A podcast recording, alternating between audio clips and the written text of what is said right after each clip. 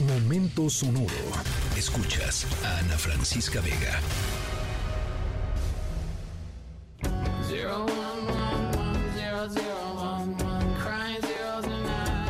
one, one, one. Cut my summer,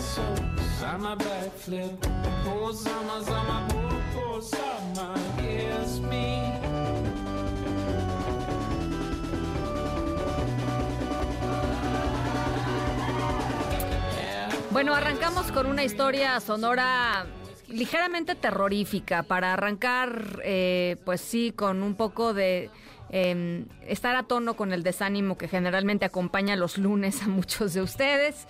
Eh, vamos a hablar sobre monstruos, asesinos históricos y sobre todo sobre sangre.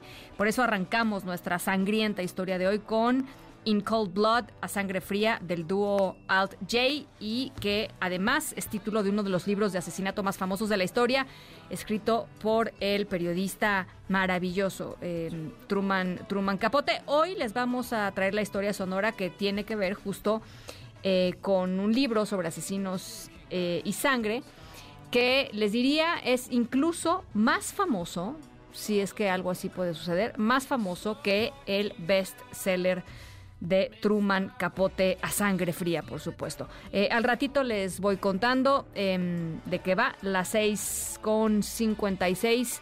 Gracias por platicar esta tarde también con nosotros, 5543 77125. Alejandro, mil gracias. Luz por acá nos dice eh, muchísimas, muchísimas gracias. Bendiciones, Edmundo Vázquez, muchas gracias también. Seguimos a la espera, seguimos a la espera de eh, alguna comunicación del lado de em, el aspirante a la, a la, candidatura presidencial, Santiago Krill. No ha sucedido todavía nada oficialmente, no hay un comunicado, no hay un video de por medio.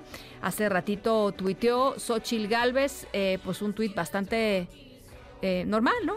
Este, de uno de sus eventos, así es que em, pues todo es la tensa calma, como dicen por ahí. Al ratito vamos, eh, vamos con eso.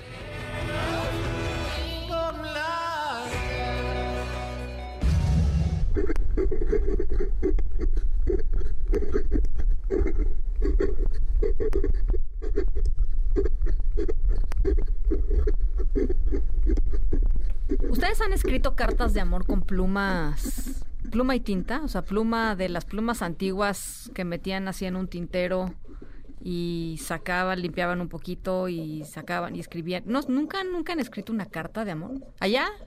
Sí. No, allá no, bueno, de ti no me sorprende, mi querida Vania.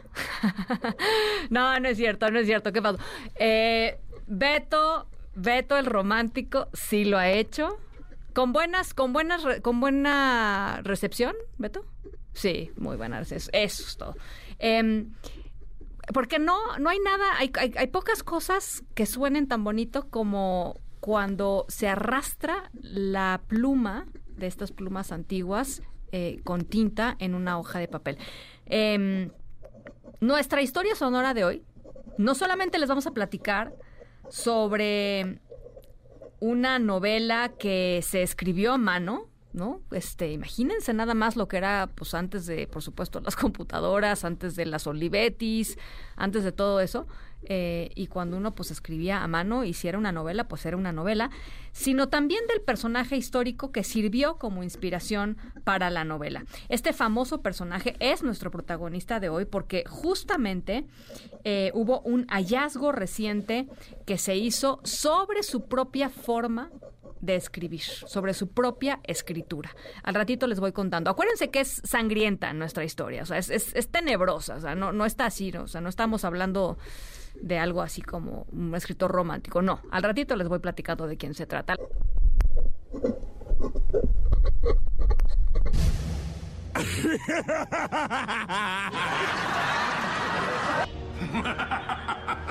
Bueno, nos vamos con nuestra historia sonora, Carcajadas de Villanos, porque hoy les vamos a platicar de uno de los personajes históricos más famosos por la brutalidad eh, que, ejercía, que es Vlad el Emperador, un antiguo gobernante de Valaquia, hoy, hoy Rumanía, que fue conocido justamente por empalar a sus enemigos. Y esta fama de sádico fue la inspiración después de Bram Stoker para crear su Drácula, el vampiro más famoso de todos los tiempos. Bueno, pues resulta que Vlad es eh, más parecido al conde de lo que se creía, al conde Drácula, porque investigadores de la Universidad de Catania, estos en Italia, analizaron varias cartas escritas por Vlad y encontraron restos de moléculas que solo se encuentran en la sangre y otras que solo se encuentran en los lagrimales.